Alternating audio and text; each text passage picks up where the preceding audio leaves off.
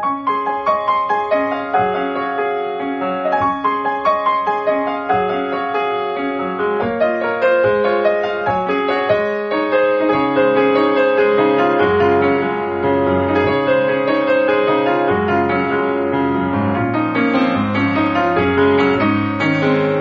さんこんばんは、ミッチェルです。いかがお過ごしでしょうか？本日は21日となります。前回のラブミッション、えー1時間スペシャルということでお送りいたしました。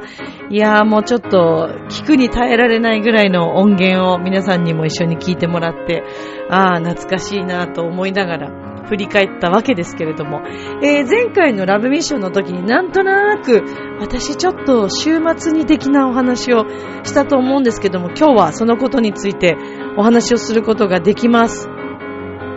もしかして、もしかすると、このラブミッションを聞いてくれている、えー、ラブミを愛してくれているあなたが、その会場に来ていたかもしれませんし、この同じイベント、えー違う都道府県でもですね、えー実際にもう一回大阪で、えーその、えーイベントがあって、そして、この前私が関わったのは、浦安だったんですけども、11月の30日にも、なんと、九州で、このイベントがあるということで、もう本当に巡り巡って不思議なご縁でこういったことになった、ありがたい、最高の、今世紀最高のイベント、えーこのお話、今日していきたいと思います。この番組は、チョアヘオ .com の協力のもと配信されています。さあ、では今週も始まります、ミッチェルのラブミッション。皆様、ウェルカム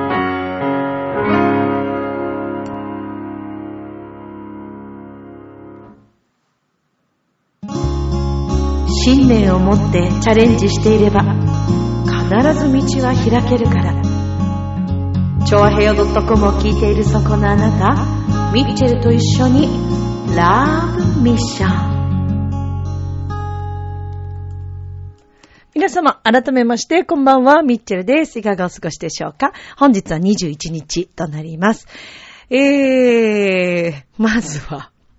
えーちょっと気づい、えーちょっと待って、ラブミ、ラブミをみんながどれだけ、どのぐらいの感じで聞いてくれているかっていうのがこれで、でもほとんど気づく方いないと思うんですけど、私ちょっと嬉しいことがあったんですよ。まあ、今実は、私があの学校公演でね、もうずーっと長年ご一緒させてもらってる、まあ、この学校公演のそのチームのリーダーがいるんですけど、リーダーたちが来、来週27日に、まあ、ライブがあるんですよ。で、実は今回あの、私がナレーション、まあ、当日私自身も、えーそうなんです。実は来週私もですね、本番と言いますか。えーまた、吉本 NSC 東京のですね、動画配信に、えー選抜に選んでいただきましたので、来週の27日も、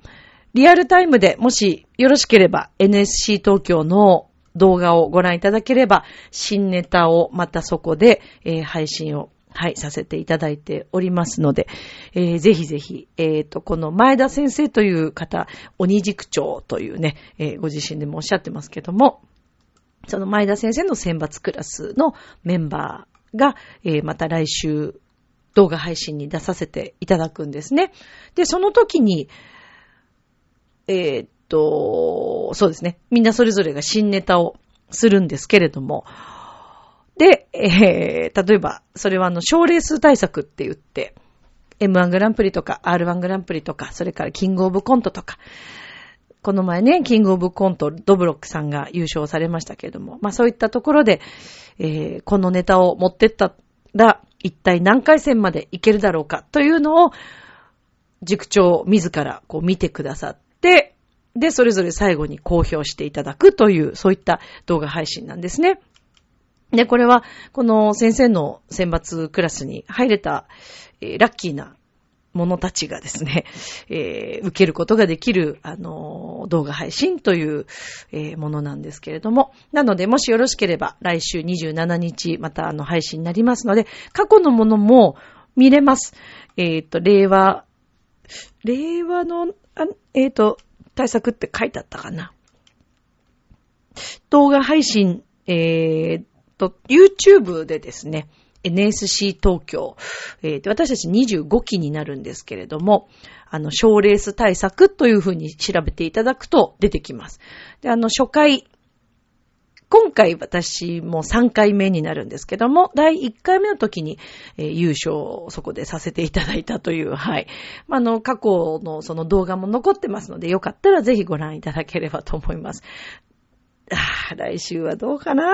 まあ、頑張ります。はい、頑張りますけどもね。で、まあ、私その、えっ、ー、と、動画配信の方が当日あるので、残念ながら、このリーダーたちのですね、えー、会には参加できないんですけれども、で、今回ですね、この、リーダーたちが、あの、ファンシーブラスアンサンブルという、沖縄から、あの、皆さんそれぞれがですね、沖縄出身の仲間なんですよ。で、えー、皆さんね、本当にあの、素晴らしい演奏家で、都内でももちろんですけども、えー、引き続き、そうですね、沖縄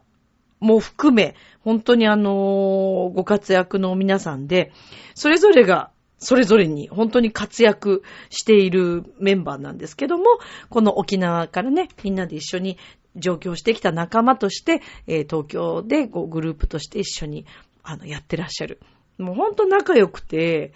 あの、なんか見ててね、こう、心が癒されるグループなんですよ。ファンシーブラス。で、えっ、ー、と、ちなみにせっかくなんでちょっと宣伝させていただくと、ファンシーブラスアンサンブル、インドゥというね、今回の企画なんですけども、11月27日の水曜日、新大久保の駅から徒歩5分ぐらいのところの、えー、スペースドゥというスペース、えっ、ー、と、ローマ字で DO、do ですね。スペース do というところで行われます。えっ、ー、と、沖縄民謡をはじめ、えー、ラテンメドレーだったり、金管楽器なんですけども、五重奏とか、えー、それから天国と地獄の序曲だったりとか、いろんな曲が聴けます。で、えっ、ー、と、18時半会場、19時開演ですね。こちらのファンシーブラスアンサンブルは。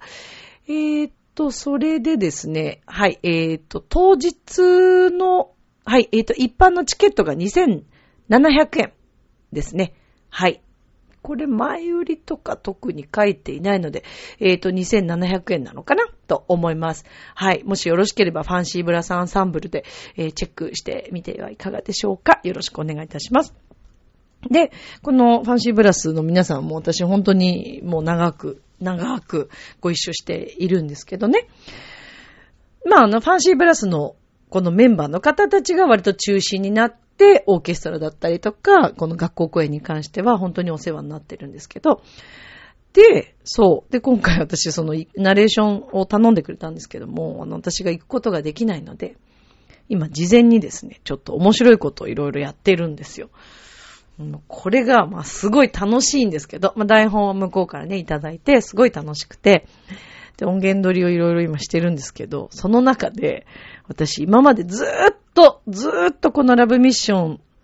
をね、まあ、毎に、毎週こう撮らせてもらってる中でも、この機能使えないのかなって言ってずーっと探してたのがあったんです。でも全然わからなくて、でも今回このファンシーブラスさんの皆さんのおかげでですね、それをちょっとどうしても使いたいなと、やっぱり改めて思って、ものすごいいろいろ調べて、そしたらそれがいとも簡単に、あ、こんな、こんな簡単にと思って使えたっていう機能を使い始めて、で、今今日の、えっ、ー、と、最初のね、えっ、ー、と、ラブミッションの中でいつも毎月お話ししてるテーマ的なあの最初の冒頭のメッセージあるじゃないですか。そこちょっといじったんですけど、わかんないよね。だから何っていうね、すごい前置き長かったでしょ、今ね。これを言うがための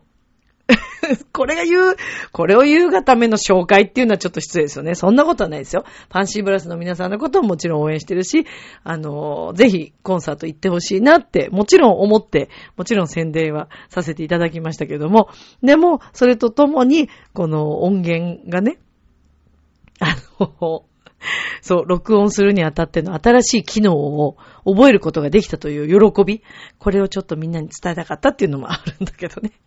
まあ、またこれからもしかしたらもうちょっとこの機能を使って何かできたらいいなというふうに思ってますけどもね。はい。さあ、ということで、えー、先日、ね、先週、まあその1時間、あのー、配信をさせていただいたんですけども、まあその中でもね、後半の方でもちょっとお話ししたかな。えー、実はちょっと週末に的な16日の出来事ですよ、これはまた。なんとですね、私ご縁ありまして、まずこのイベントを知ってる人手挙げてっていう感じなんですけども、えー、クイーン。ね。もう映画すごかったじゃないですか。ボヘミアン・ラプソディ。ご覧になった方も多いと思います。そして、今なお、もともとクイーンが好きだった方はもちろんのこと、クイーンの曲は知っているけど、クイーンのことを知らなかったという方々や、えー、初めてクイーンのことを知ったという方も含め、日本でこれだけ、ね、長く映画で、映画館でも、こう、放映されて、で、愛されて、で、なんと言ってもどっかで皆さん絶対クイーンを知らなくてもこの曲は知ってたという方多かったと思うんですけど、改め、私はもともと中学の時にクイーンの曲にハマりましたので、ただまあクイーンのフレディのね、フレディ・マーキュリーのことをそこまで深くはもちろん知らなくて、えー、ちょうど学生の時でしたね、フレディが亡くなったのがね。で、えー、衝撃は、あの、ありましたけれども、まあ、We Will, We Will Rock You が私は大好きで、あれを、えー、歌詞を覚えたいという気持ちで、中学だったか高校だったかの時にハマりました。中学生だ。中学の時にハマりまして、で、あの、英語が得意な友達に書いてもらって、一緒になんかこう練習して、まあ結局私一人で歌ってましたけど、すごい覚えようと思って頑張ってた時期がありましてね。まあ We Are the Champion とか、ね、もういい曲いっぱいあるんですけども、まあそんなクイーン、まあ来年来日されるということなんですけどもね。まあその前イベントの一つと言ってもいいのではないかと思うんですが、今ですね、この日本の芸術花火というのが、私ここまですごいものだというのを知らなかったんですけども、まあ実は今回ですね、このクイーンの楽曲を使って、日本のもう名だたる花火師さん、そして花火職人さんが一つのチームワークになって、えー、クイーンの曲を使って花火大会をするという。で、それがこの前16日に浦安市の、えー、総合公園で行われました。その名も、えー、浦安芸術花火特別企画、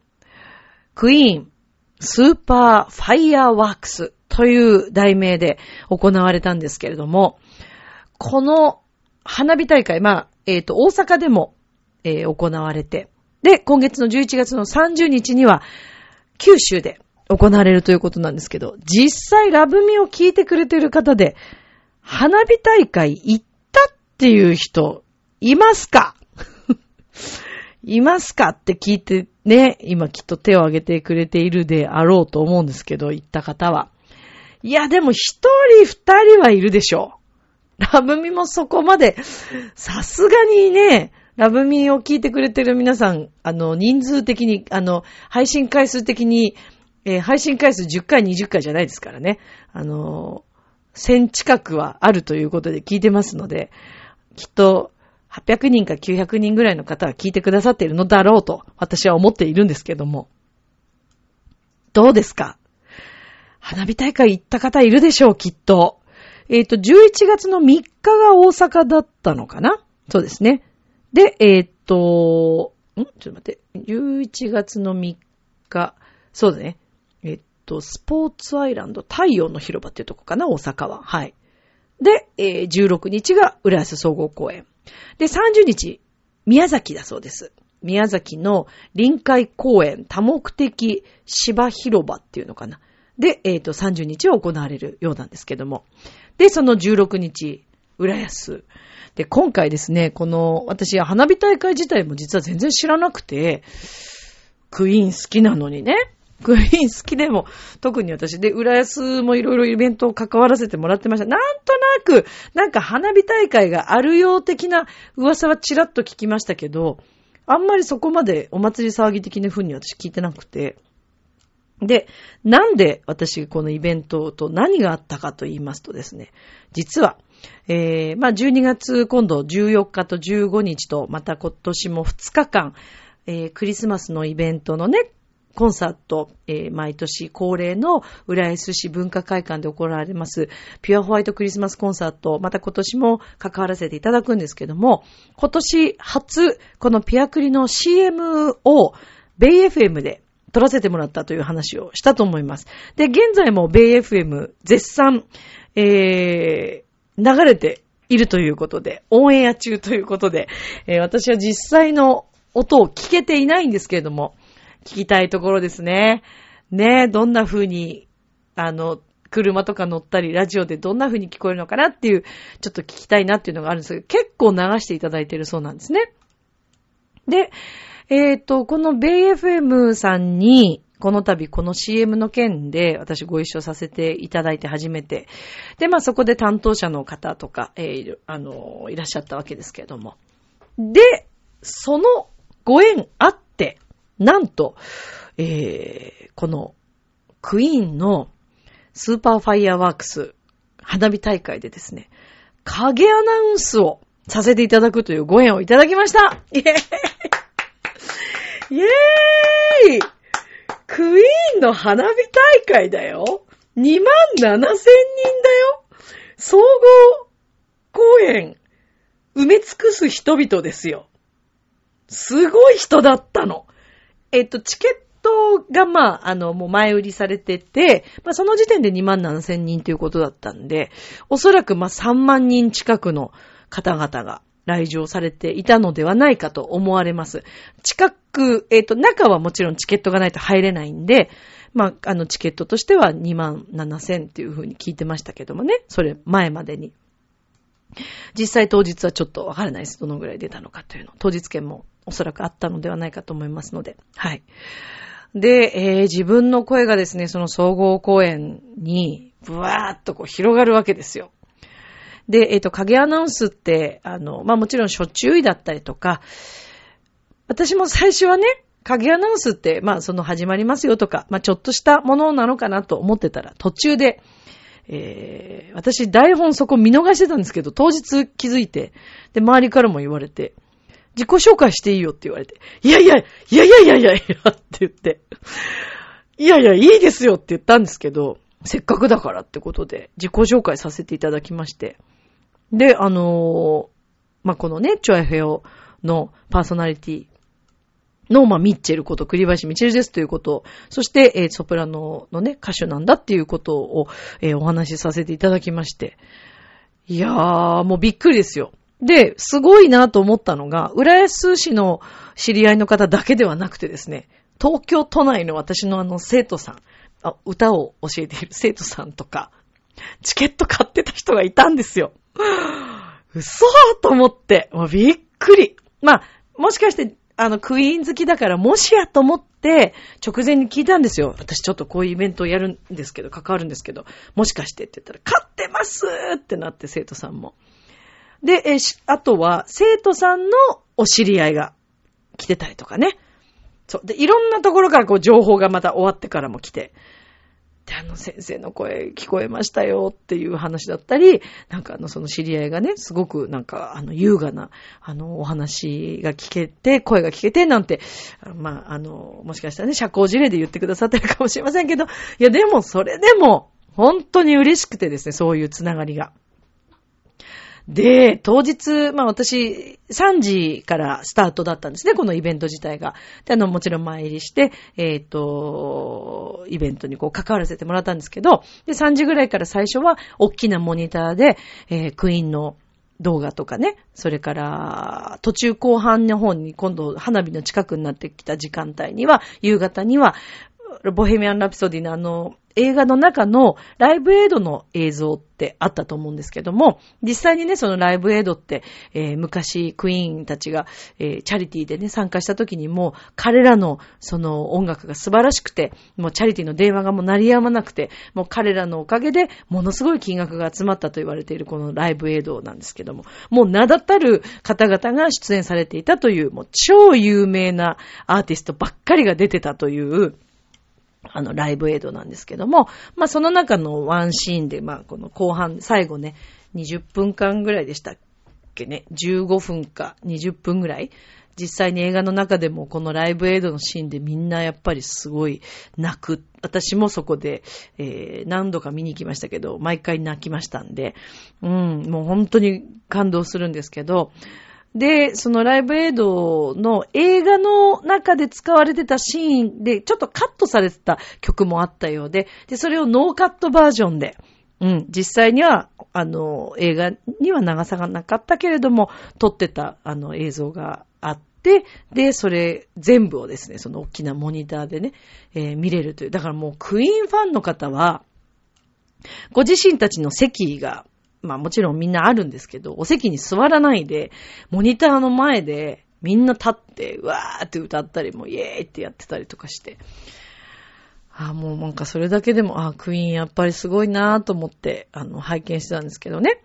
で、花火が実際始まりますと、私は喋ることはありませんので、花火は見ていいよって言われたんです。で、実際に私たちがいたそのブースは、もう目の前が目の前に上がるような状態だったんで、まあ、あの、座っててももちろん見えるんですけども、もうせっかくなんでってことで、ちょっとこう、あの、テントから出て、えー、前でこう、ちょっと見させてもらったんですけども、あまりにも素晴らしくてですね、私あの、ごめんなさい。日本の花火師さん、そして花火職人さんを舐めてました。これまであの、花火のね、花火というものを、まあ見てきましたよ。たくさん。東京ディズニーリゾートでもね、仕事をしてきましたんで、もう嫌というほど花火を見てきました。で、あの、前浜ね、付近で、えー、よく見ましたよ。あの時間帯に8時半に合わせて、あの近くに行って見に行ったりとか、とにかく見た。花火大好きなんで。で、花火私にとってもすごくこう、だから馴染みがあったんです。浦安市の方にとっては特に馴染みがあると思うんですけど、ですけれど、もちろんディズニーの花火も素晴らしいと思いますし、普通の花火大会も本当にすごいです。すごいんですけど、え現代のこの芸術花火というものはですね、そんじゃそこらのものではございませんでした。えー、私も実際台本で読ませてもらって知ったんですけども、今回のこの、まあ、スーパーファイアワークスに関しましては、えー、30分の1秒単位での、えー、花火、計算され尽くしたタイミングで上げたりとか、えー、それから、まあ、あれ多分もう時間で決まってるんだと思うんですね。あの、設定されてて、えー、もう曲に合わせてなってるんですけど、今回このクイーンの楽曲まあ、すごい数ある楽曲の、こう、もうずーっと流れている状態に全部合わせて、花火がもうついていくっていう感じなんですけども。なんかもう、花火が先行なのが曲が先行。まあ、でも同時ですよね。で、しかも、この曲に合った演出の花火の選択が素晴らしくてですね。花火の選択というより、花火師さん、えー、花火職人さんが、まあ、この曲に合わせて、ストーリーに合わせて作っていらっしゃったようで、芸術です。もう本当にまさに芸術花火って総合芸術だと思いました。私ね、新しい芸術だと本当に思った。もしかしてこの芸術花火、えー、っと、ご覧になってる方、他にもいらっしゃるんだと思うんですね。今回はクイーンだったんですけど、それ以外にも、この芸術花火を作ってらっしゃる、京都とか奈良とか、えー、もう全国の、えー、内閣総理大臣賞を取っている職人さんたちの、えー、なんていうの？コラボレーションなんで、もうチームみたいになってて、で、あの、コレオグラファーっていうね、あの、私も初めて知ったんですけど、大谷良さんという方がいらっしゃって、まあその方を中心に、えー、花火師さんたちが、まあ集ってですね、今回のこのイベントのために作られたという。この企画を考えた人もすごいと思うんだけど、日本人ってすごいわ。やっぱり。あもう、感激しました。花火で、泣くね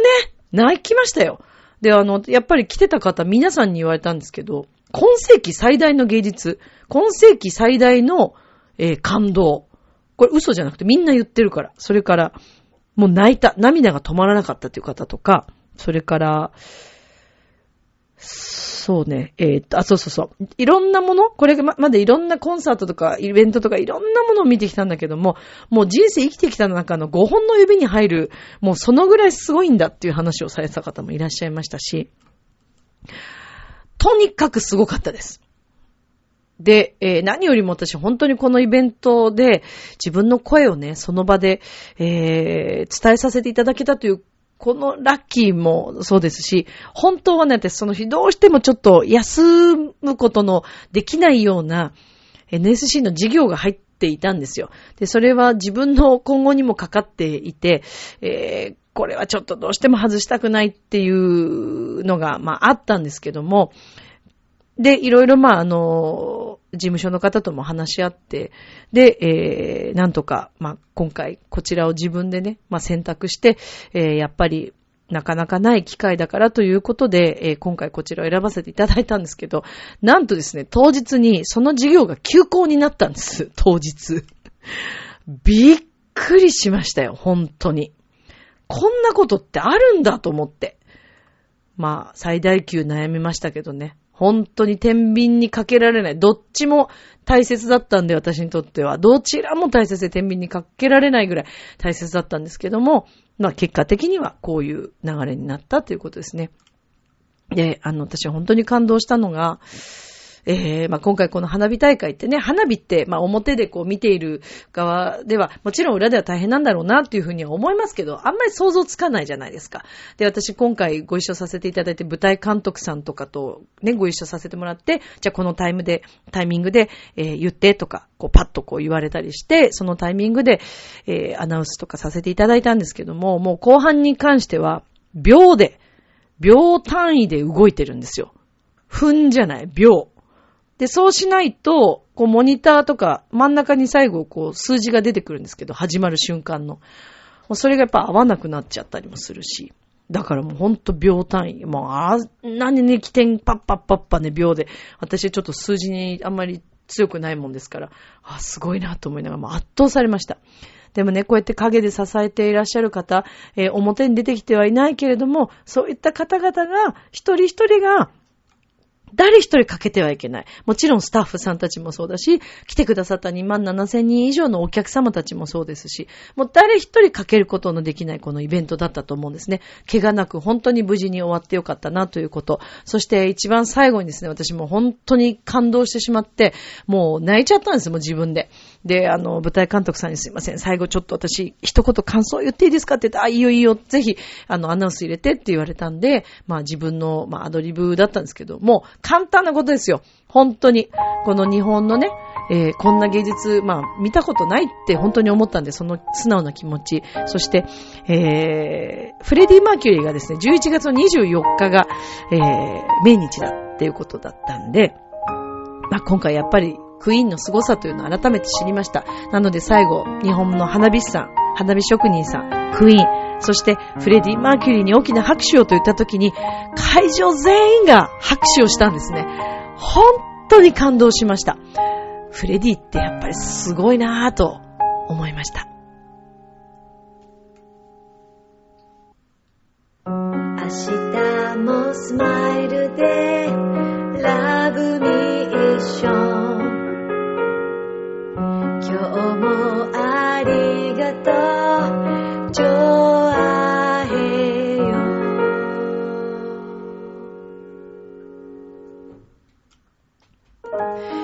ということでエンディングです。えー、もうあの時の瞬間を思い出しただけでもちょっとなんかうるっとしてしまいますね。しかもね、なんかね、こう結構ね、あの、なんていうの、このチームの方でね、